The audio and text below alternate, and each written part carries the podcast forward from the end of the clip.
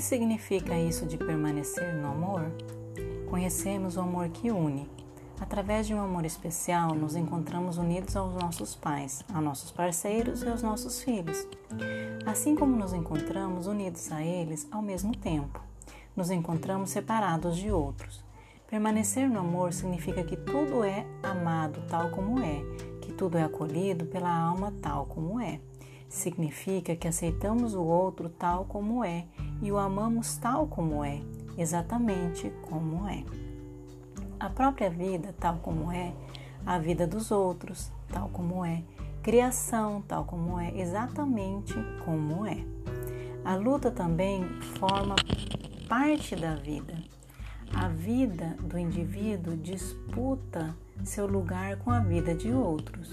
Quando permanecemos no amor, também amamos aos contrários com a luta, a vitória e a queda. Amamos a vida e a morte, os vivos e os mortos. Amamos o passado tal como foi e o futuro tal como chega, exatamente do jeito como ele chega. Nesse amor somos amplos, em sintonia e em conformidade. Esse amor é entrega ao todo e realmente à religião. Nesse amor estamos completos e serenos. Podemos contemplar como ele se desenvolve. Encontramos-nos consagrados ao nosso próprio destino e respeitamos o destino dos outros e o destino do mundo. Estar assim entregues ao todo significa permanecer no amor. Isso tem consequências para a nossa vida cotidiana.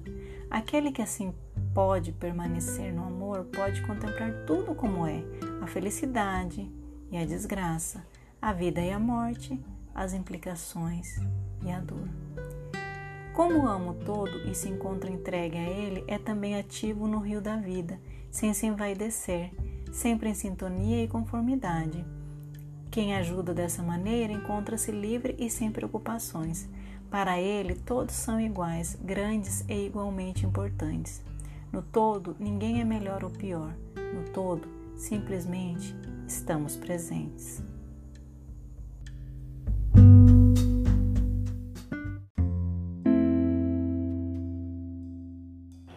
Oi, gente, aqui é a Laís do Ser Consciente Terapias Integrativas e a nossa meditação hoje é para mais ou menos de Bert Hellinger. Nosso tema de hoje é o êxito. Essa é, creio eu, a grande meta para muitos, ainda que não seja assim sempre.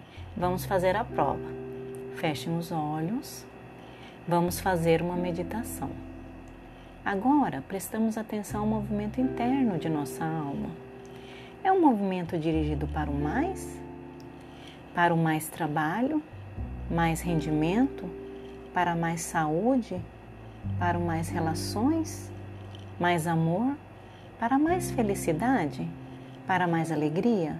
Ou pelo contrário, é um movimento dirigido para o menos?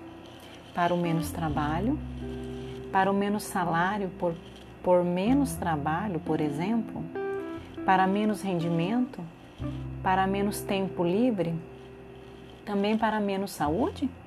Realmente prestamos atenção à nossa saúde, ao nosso corpo? Estamos satisfeitos com menos? Agora, invertam a direção do movimento, de menos para mais, por exemplo, dirigindo-o para mais relações. De imediato, virem-se para essa direção. Somente visualizá-la seria menos. Em seguida, nos dirigimos para mais saúde, para mais amor, para mais alegria, para a plenitude da vida. Quem nos conduz nessa direção para o mais, tão estranho como isso possa soar, nos conduz para a nossa morte.